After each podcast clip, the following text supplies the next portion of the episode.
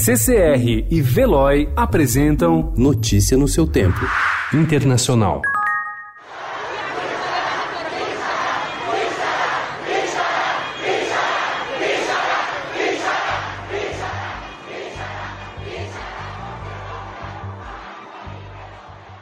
Os protestos no Irã chegaram ontem ao seu terceiro dia consecutivo, após o governo iraniano ter admitido que foi o responsável pelo erro humano que derrubou um Boeing 737 ucraniano com 176 pessoas a bordo na semana passada. Os manifestantes pedem a renúncia do líder supremo, o Ayatollah Ali Khamenei. Nos protestos é possível ouvir pedidos ousados de morte aos mulás e aos ayatollahs. Vídeos gravados no fim de semana e postados ontem mostraram manifestantes fugindo de bombas de gás e sendo carregados com ferimentos graves, aparentemente causados por munição real.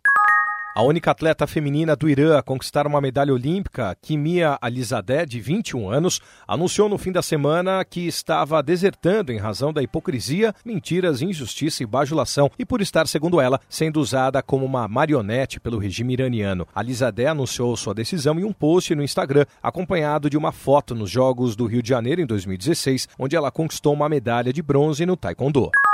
De seu palácio em Caracas, o presidente Nicolás Maduro projeta uma imagem de força e seu controle sobre o poder parece estar seguro. Os moradores dispõem regularmente de eletricidade e gasolina.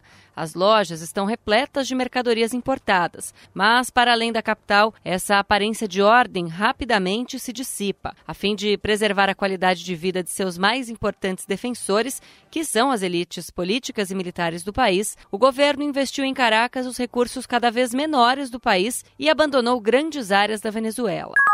A Rainha Elizabeth II aceitou ontem que o neto Harry e sua mulher Meghan Markle levem uma vida independente, vivendo entre Canadá e Reino Unido. Em comunicado, ela afirmou que sua família teve discussões construtivas sobre o futuro do casal. A declaração foi feita após reunião realizada para esclarecer o futuro papel na monarquia do filho caçula da princesa Diana. A rainha acrescentou que ainda precisam ser resolvidas algumas questões que classificou como complexas. Segundo a imprensa britânica, a rainha de 93 anos não foi consultada antes de o casal tomar a decisão e ficou decepcionada. Notícia no seu tempo. Oferecimento CCR e Veloy.